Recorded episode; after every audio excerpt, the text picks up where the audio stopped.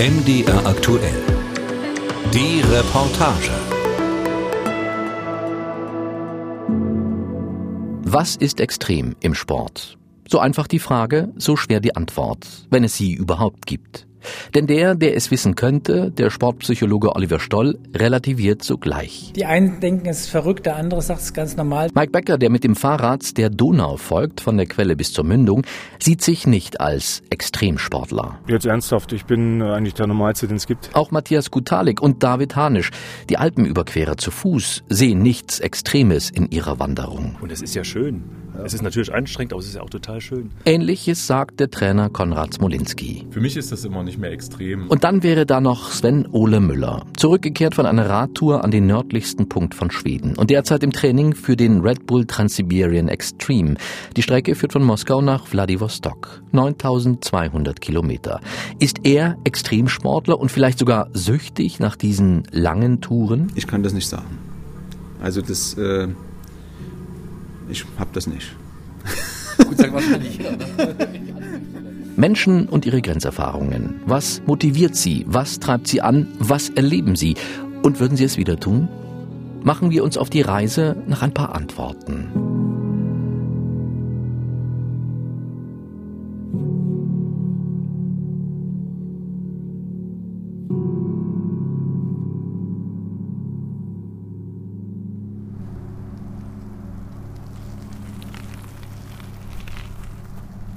Regensburg an einem lauen Septemberabend, unweit der Autobahn 93. Direkt an der Turnvater Jahn Sportanlage fließt die Donau träge dahin. Viele Menschen nutzen den milden Abend für eine Joggingrunde. Rush Hour auf dem schmalen Schotterweg. Zwischendrin ein Mann mit Gepäck auf einem Fahrrad, tief gebräunt und verschwitzt. Grüezi. Mike Becker ist da, gebürtig aus Sangerhausen, seit Jahren lebend in der Schweiz. Erst Gastronom, dann Veranstalter von Sportreisen. Nebenher Ultramarathonläufer, Langdistanz-Triathlet und eben jetzt Ultraradfahrer. Er folgt dem Fluss, von der Quelle bis zur Mündung, vom deutschen Donau-Eschingen bis zum bulgarischen Sulina. Donauwelle nennt er diese Tour. Es ist Tag 2. Äh, na, Kilometer habe ich jetzt gerade mal 500 weg von 3500. Also 3000 kommen noch und das ganze Zeit habe ich noch circa 16 Tage. Dann will ich im Schwarzen Meer sein. Also pro Tag ist immer so 200, 250, 280 Kilometer das Ziel. Sein Hab und Gut reduziert auf das Notwendigste. Gut verstaut auf dem Fahrrad. Es ist ein Gravelbike, das ihn da trägt, flussabwärts. Eine Mischung aus Rennrad und Mountainbike. Jede freie Fläche am Rahmen ausgenutzt. Vorne am Lenker das Zelt mit den Schlafutensilien. Da drin ist noch eine Isomatte und ja, so ein kleiner Liner für den Schlafsack. Äh, ganz vorne dran eine kleine wasserdichte Tasche mit den Wertsachen, ein bisschen Elektronik, was man so ähm, heutzutage braucht. Und habe in der Rahmentasche Werkzeug, ähm, meine ja, Körperpflegesachen und äh, Erste-Hilfe-Set. Ähm, drunter nur eine Wasserflasche, weil ich unterwegs immer wieder Wasser aufnehmen kann. Ein bisschen ähm, ähm, ja, äh, Flickzeug und einen Ersatzschlauch und hinten in der großen Satteltasche äh, ein Schlafsack, Ersatzkleidung und ein paar Flipflops, weil ich ja auch mal die Schuhe am Abend ausziehen möchte. Baden will er auch gehen in der Donau. Ansonsten ist der Plan für die nächsten Tage überschaubar. Wenn die Sonne aufgeht, losfahren. Wenn die Sonne untergeht, einen Schlafplatz suchen. Campen am Fluss. Dabei kann viel passieren. Mike Becker lächelt. Ja, das sind ja die Sachen, auf die ich auch warte. Also die Abenteuer, äh, nicht auf die Gefahr, das ist vielleicht falsch ausgedrückt, aber auf das äh, Unbestimmte. Ähm, ich glaube, wir machen uns da von hier aus immer viel zu viel Gedanken. Ich habe das in anderen Teilen der Welt erlebt, ähm, wo mich die Leute gewarnt haben, dahin zu gehen. Das ist gefährlich und äh, ähm, ja, dass man sich da nicht frei bewegen kann. Und ich glaube, das ist hier auch so. Ich habe, äh, muss sagen, den größten Respekt äh, mittlerweile, nachdem ich ja mich da auch ein bisschen belesen habe über die Tour, was man ähm, ja wo man fahren sollte, auf welcher Seite der Donau. Es gibt immer beide Seiten, was schöner ist, welche, welche Abschnitte wo schöner sind. Und da kam oft das Thema, ähm, bis Ungarn sind die Hunde noch hinterm Zaun und ab Ungarn südwärts sind die Hunde vorm Zaun in den Dörfern. Und das, da ist, glaube äh, liegt der größte äh, Fokus drauf, dass ich da dem äh, aus dem Wege gehe. Ein Abenteuer im Abenteuer. Woher nimmt der Mann die Motivation dafür, 3500 Kilometer Rad zu fahren? Flach, berghoch, bergunter, wieder flach. Treten, treten, immer wieder treten. Ich muss sagen, ich habe da keine Mühe. Ich freue mich jeden Tag aufs Neue, was da kommt und äh, stehe morgen schon auf und bin hibbelig, weil ähm, da kommen immer irgendwelche unerwarteten Sachen, immer was Unbestimmtes und ich bin neugierig und äh, erlebe solche Sachen halt gern, auch ein bisschen extremere Sachen, nicht nur, äh, nicht nur das Alltägliche. Und vor allem ist auch äh, der Körper, gerade bei so einer Tour jetzt, ich bin allein unterwegs, ähm, man ja, lebt dann nur mit sich den ganzen Tag auf dem Rad und lernt sich immer besser kennen. Sagt Mike Becker und wird langsam unruhig. Weiter soll die Reise, soll die Fahrt gehen. Noch durch Regensburg will er, bis die Sonne untergeht.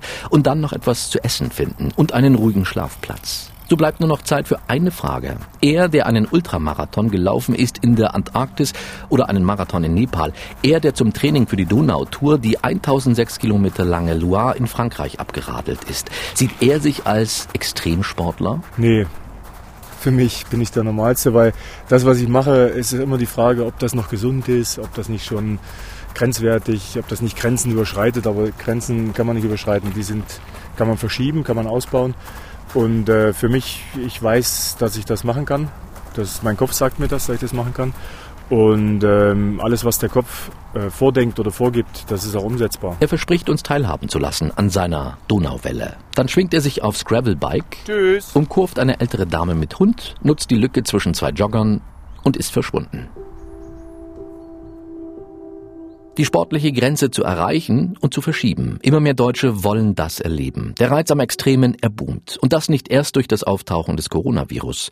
Ultraläufe liegen im Trend. Viele wollen immer länger rennen. Die 42 Kilometer eines Marathons sind längst nicht mehr genug Herausforderung.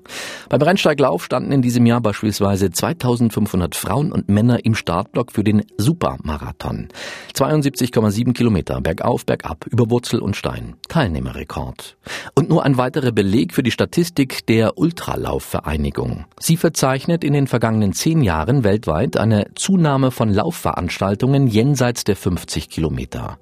Dokumentiert ist ein Anstieg von über 1000 Prozent. Und das geht natürlich nur, weil die Läufer immer mehr werden. Im Jahr 2000 waren es in Deutschland noch 3268 gemeldete Ultraläufer.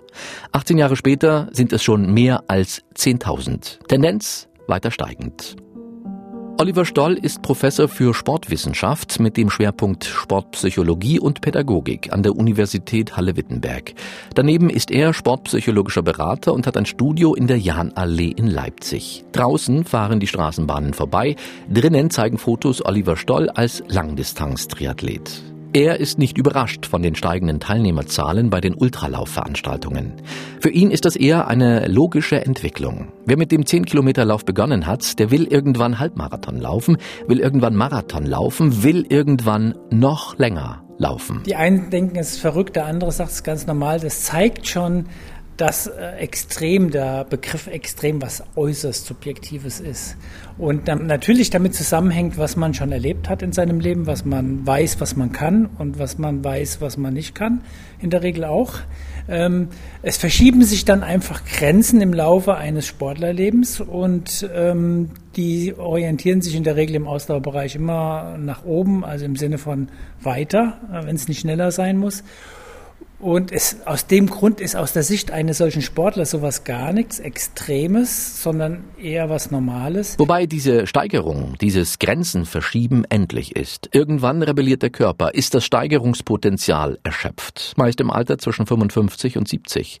Oliver Stoll rät dringend, dann auch zu hören auf seinen Körper. Die Zeichen zu ignorieren kann fatale Folgen haben. Also es wird dann auch schwierig, weil diese Menschen in der Regel dann auch anfangen, Verletzungen zu entwickeln, krank werden können, gegeben gegebenenfalls. Und das ja dann zurückzuführen ist auf, ja, wie, also das wäre, ist jetzt ein hartes Wort, was ich sage, was ich gar nicht so sagen will, aber was natürlich die Konsequenz einer Psychopathologie sein kann. Also wenn man von Psychopathologie spricht, spricht dann von Suchtverhalten zum Beispiel. Die zwei Seiten einer Medaille. Zu wenig Bewegung ist ungesund, zu viel irgendwann aber auch. Ideal der Mittelweg. Für viele auch das eine Grenzerfahrung. Eine Stunde Bewegung am Tag empfiehlt der Sportpsychologe. Das fordert den Körper und schärft den Geist. Wenn wir groß werden würden, ohne beeinflusst zu werden von außen, von Eltern, Schule, bla bla bla, unserem sozialen Umfeld, würden wir uns immer bewegen wollen in gewissen Grenzen. Und der, der, der oder diejenige, die äh, das weiß und kennt, ähm, die halten das auch bis zum späteren Leben durch. Also Bewegung ist essentiell für uns. Sagt Oliver Stoll, der seit mehr als vier Jahren jeden Tag joggt. Mal eine größere, mal eine kleinere Runde. Immer ohne Uhr, ohne Computer. Seine Oase nennt er diese Laufzeit. Und gleichzeitig auch seine Herausforderung. Denn auch der Sportpsychologe und ehemalige Triathlet muss beständig argumentieren gegen den inneren Schweinehund. Vorbereitung ist dabei alles, die Strategie dahinter simpel. Der Dialog mit dem inneren Schweinehund ist gar nichts Schlimmes, äh, solange man sich darauf vorbereitet im Vorfeld. Ähm, na klar kommt der irgendwann, na klar kommen die Schmerzen irgendwann und na klar kommen solche äh, Gedanken wie, warum tust du dir das an? Das heißt, ich brauche eigentlich die Argumente, wenn er kommt, äh, im Kopf. Auch Mike Becker hat sich auf seiner Tour die Donau entlang Argumente zurechtgelegt für den inneren Schweinehund. Noch hat er sie nicht gebraucht. Noch. Deutschland und Österreich hat er hinter sich. Angekommen ist er nun in Ungarn, in Budapest. Ich hatte heute ganz schön zu kämpfen, vor allem das letzte Stück nach Budapest. Äh, die Hitze macht mir zu schaffen. 30 Grad waren heute in der Pampa Pusta. Und äh, ja, nach 1250 Kilometern kommen die ersten Wehwehchen. Ähm, das Sitzfleisch, der Hintern macht sich bemerkbar. Im rechten Fuß die Achillessehne, Achillesferse schnappt ein wenig. Fußballplatz Mohlsdorf vor den Toren von Erfurt. Die D2 Junioren von Empor spielen gegen die D2 Junioren von Anderlache. An der Seitenlinie Jugendtrainer Matthias Kutalik. Er gönnt sich gerade keine Pause, macht Meter um Meter die Linie hoch und runter. Gestikuliert, klatscht, feuert an, winkt ab, motiviert. Es läuft noch nicht so richtig bei seiner Mannschaft. Er selbst ist vor ein paar Tagen noch ganz woanders gelaufen, hoch oben auf schmalen Trampelpfaden, einmal quer über die Alpen, zusammen mit drei Freunden. Ja, das war die Alpenüberquerung über die E5, die ist eigentlich sehr bekannt und beliebt. Ja, das sind sechs Tage, um die 100 Kilometer und um die 14.000 Höhenmeter, die man da macht. Ebenfalls dabei bei dieser Grenzerfahrung David Hanisch. Wobei diese Tour eigentlich auch nur die logische Konsequenz sein konnte für die Freunde. Im Prinzip äh, sind wir eine Truppe von vier, fünf Leuten. Äh, seit Jahren äh, suchen wir uns immer irgendwelche Gipfel aus. Sind wir in Deutschland, Österreich jetzt schon durch. Und das war eigentlich schon seit zwei Jahren unsere große Herausforderung, einmal über die Alpen zu laufen. Ohne Bergführer sind sie los. Von Oberstdorf nach Meran in Südtirol. Nur mit Karte, Kompass und gelegentlichem Handyempfang. Und im Wissen, dass irgendwo weiter oben eine Hütte stehen und ein karges Nachtlager warten wird. Der Weg dorthin manchmal mühsam. Nicht nur wegen der Höhenmeter und nicht nur wegen der dünnen Luft. Es zwickte und zwackte bei fast jedem. Bei David Hanisch aber besonders stark. Und das auch noch an einem neuralgischen Punkt. Also bei mir ging es leider schon am zweiten Tag los, weil du läufst ja nicht nur bergauf, es geht halt auch äh, dieselben Meter wieder bergab. Und das hat dann schon ganz schön im Knie gezwickt. Und aber wie gesagt, ein bisschen äh, Salbe, Tabletten haben mich dann so dazu gebracht, die Tour zu überstehen. Das Leben reduziert auf zwei Dinge. Laufen und schlafen, laufen und schlafen. Und nochmal und nochmal. Hat es sich denn gelohnt? Matthias Kutalik muss da nicht lange überlegen. Eine Woche blauer Himmel, die Berge. Was will man mehr? Und auch David Hanisch zieht ein ähnliches Fazit dieser ganz besonderen Tour. Na gut, dadurch, dass wir schon vorher einige Bergtouren hatten, wusste ich, äh, wenn man am Laufen ist, ist man am Laufen. Also ich denke da an nichts anderes. Ich sehe, was um mich äh, drumherum ist, äh, denke jetzt auch nicht an zu Hause, an die Arbeit. Also man ist voll bei sich und das ist eigentlich das Schöne, wenn du in Bergen bist. Ne? Da oben gibt es nur dich, die Berge die Beine und laufen. Doch trotz dieser wunderschönen Tage, die Berge werden die beiden, zumindest vorübergehend, links liegen lassen. Ich glaube, nächstes Jahr machen wir null Höhenmeter und nehmen ein Hausboot. Genau. Zurück zu Mike Becker, inzwischen unterwegs zwischen Budapest und Belgrad. Den Hunden ist er bislang entkommen, dem Defektteufel aber nicht. Ich war schon über 200 Kilometer weit, habe mir wieder einen Platten eingefahren, dann ging es aber abends in die Dunkelheit schon auf einer relativ befahrenen Straße. Und ich bin einfach per Anhalter in die Stadt und gehe morgen früh mal in den Radladen. Heute war das so und so nur das Ziel, die Stadt hier, da haben mir 18 Kilometer gefehlt am Schluss.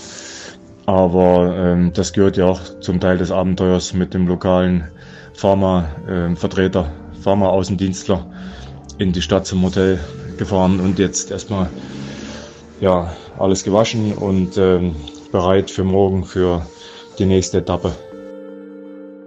Von Etappe zu Etappe. Was macht das mit einem Körper? Wie trainiert man auf eine solche Herausforderung? Sportwissenschaftler Konrad Smolinski kennt sich damit aus. Triathlet und Läufer ist er selbst. Als Trainer betreut er auch Radsportler oder Motocrossfahrer. In seinem kleinen Studio vor den Toren Geras hat er alles, was man braucht für eine Leistungsdiagnostik, für diesen ersten Schritt auf dem Weg zu einer sportlichen Herausforderung, welcher Art auch immer. Laufband, Ergometer, Rudergerät stehen bereit und eine Kraftmaschine. Wo wir ja, eigentlich alle großen Muskelgruppen trainieren können und auch ähm, spezielle therapeutische Übungen, ähm, viel Schulterübungen, Rotatoren, Rotatorenmanschette und so weiter. Wie kann man sich also vorbereiten auf eine Radtour von 3000 Kilometern? Das Ziel muss ganz klar definiert sein. Man braucht eine, eine differenzierte Auseinandersetzung damit, eine Analyse. Da kommt man recht schnell zur Erkenntnis, dass die Ernährung eine Riesenrolle spielt und die Psyche, der Geist, das Mentale. Die Biochemie im Körper, die Abläufe, die Energiebereitstellung ist dann, ob ich mehrere Stunden oder sogar mehrere Tage mich belaste, völlig identisch. Also es geht dann immer nur noch um Wiederauffüllen von, von ähm, Energiespeichern, Kohlenhydratspeicher, Aufnahme von Flüssigkeit, von, von Nährstoffen, Mineralstoffen. Ebenfalls zu beachten und dabei oft unterschätzt, Regeneration durch Schlaf. Das gilt für Sportler in Grenzerfahrungen ebenso wie für Menschen mit täglicher Büroerfahrung oder beruflicher Hektik. Schlaf ist wichtig, mehr Schlaf noch wichtiger sagt der Trainer. Definitiv sind die Zeiten vorbei, wo man sagt, äh, du wirst schon mit vier oder sechs Stunden auskommen. Jetzt hab dich mal nicht so. Ähm, auch im Top-Management oder eben gerade im Hochleistungssport ist bekannt, dass man ähm, sieben bis acht Stunden als normal ansieht, als wichtig, als wertvoll. Und dann kommt das große Plus, das Plus für High-Performer, wie man so schön sagt, in der Wirtschaft oder im Leistungssport, wo es eben ganz klar Untersuchungen gibt, die zeigen, wenn ich ganz hoch beansprucht bin, ähm, dann brauche ich auch eine Stunde oder zwei Stunden mehr Schlaf. Es gibt sehr viele bekannte Hochleistungssportler, die ähm, ja, sich outen und sagen, sie schlafen zehn bis zwölf Stunden. Konrad Smolinski lächelt. Was ist eigentlich für ihn, der Tag ein, Tag aus mit Sportlern und deren Zielen zu tun hat, extrem? 100 Kilometer wandern oder 3000 Kilometer Radfahren? Für mich ist das immer nicht mehr extrem. Also die Dinge, wo, wo Leute sagen, das ist aber extrem, ein 100-Meter-Lauf unter 10 Sekunden ist auch extrem. Alles also eine Frage der Betrachtung. Mike Becker fährt die Donau entlang, von der Quelle bis zur Mündung. Den größten Teil hat er schon geschafft. Er kann das Schwarze Meer fast schon riechen. Und doch, Land und Wetter fordern nun die berühmten letzten Körner. Ich bin äh, durch das Eiserne Tor, äh, durch die Südkarpaten, äh, nach tagelangen flachen Etappen endlich wieder mal ein bisschen Berge, äh, ging es rauf und runter bis Bulgarien rein und jetzt äh, bin ich hier wirklich ein bisschen gebeutelt von den Straßenverhältnissen, von äh, dem Wetter. Es ist kalt geworden. Wir haben äh, nachts, heute Nacht sind es nur 6 Grad und äh, tagsüber maximal 15. Auch Sven Ole Müller kämpft mit dem Wetter im Herbst. Der Mann aus Weida steht im Regen an einer Tankstelle bei Gera, einen Becher Kaffee in der Hand. Trainingspause. Das Rennrad lehnt an der Wand. Auf seinem Radtrikot die Friedenstaube, das Symbol der Friedensfahrt. Bekommen hat er sie von Olaf Ludwig, der Gera Radsportlegende. Er wird die Taube auf dem Trikot mit nach Russland nehmen im kommenden Jahr, im Sommer, wenn seine Radtour beginnt. Die Red Bull Transsiberian Extreme. 9200 Kilometer. Von Moskau nach Wladiwostok. Es sind also zehn Rennfahrer aus zehn Nationen äh, weltweit, die dort antreten, auf 15 Etappen kürzeste 250 Kilometer, das ist so ein bisschen zum Warmfahren und die längste 1368 Kilometer. Dafür trainiert Sven Ole inzwischen mehr als zwei Jahre. Durchschnittlich sechs Tage in der Woche sitzt er auf dem Rad, fährt bis zu 2800 Kilometer im Monat. Wenn er nicht mal eben aus Trainingsgründen in Richtung Nordkap aufbricht. Dann wird der Trainingsumfang ein wenig größer. Ja, dann sind wir da hochgefahren, und dann hat Corona uns wieder einen Strich durch die Rechnung gemacht. Wir hätten natürlich nach Norwegen, ich wollte zum Nordkap fahren, äh, hätten wir hinfliegen können, aber durch Schweden hindurchfahren, da gibt es dann irgendwelche Inzidenzgebiete. Wenn du die durchquert hast, darfst du weder in Finnland oder Norwegen einreisen, sodass wir also am Polarkreis in Jokkmokk in, in Schweden abbrechen mussten nach 2000 Kilometern. Das hatten wir persönlich, das war, stand am dritten Tag äh, der Tour, stand das fest, hat mir das nochmal ein bisschen am Stecker gewackelt, ne? mental. Also da sind ein paar Tränen geflossen. Ansonsten hat er keine Probleme, für solche Touren die Motivation zu finden und sie sich zu erhalten. Denn auch er sucht nach seiner Grenze. Also ich mache das aus dem Grund, weil ich immer erleben will, wo es liegt die neue Grenze, was ist möglich. Und äh, ich denke, dass wir Menschen insgesamt äh, weit hinter unseren Möglichkeiten im Allgemeinen zurückbleiben. Wenn ich glaube, es geht überhaupt nichts mehr, wenn all out ist, bin ich bei 50 Prozent. Und äh, wenn man das einmal verinnerlicht hat, dann weiß man, dass es eigentlich immer noch ein bisschen weitergeht. Für Sven Ole Müller geht's nun weiter. Ein paar Kilometer sind es noch. Der Kaffee ist ausgetrunken, der Becher entsorgt, das Rad in der Hand. Ist eigentlich jemand, der sein Rennrad öfter sieht als eine Frau, ist der eigentlich radsüchtig? Ich kann das nicht sagen. Also das, äh, ich hab das nicht. Da muss er lachen und fährt davon im Regen und immer das Ziel vor Augen. Vladivostok im Sommer 2022. Mike Becker muss nicht mehr fahren. Er ist angekommen an seinem Ziel, am Ende der Donau, in Sulina, der kleinen bulgarischen Stadt, direkt am Schwarzen Meer. Geschafft. Ich stehe hier in Solina. Die Schiffe fahren ins Schwarze Meer, fahren in die Donau rein und ich bin irgendwie auch hier angekommen. Nach 15 Tagen, 15 Etappen. Äh, bin auch ziemlich kaputt und ausgebrannt. Aber ähm, wie das auch so in einem Wettkampf ist, die Endorphine und äh, Glückshormone, die strömen da noch und ja, lassen mich da gar nicht so zur Ruhe kommen. Ruhe wird er aber auch in den nächsten Tagen nicht finden. Denn jetzt wartet auf ihn der Rückweg. Die Schweiz ist weit weg aktuell. Ob er den Bus nimmt oder die Bahn oder doch wieder das Fahrrad, wird er sehen. Wie hat er gesagt in Regensburg? Das ist auch Teil des Abenteuers. Es geht eben weiter, weiter, immer weiter.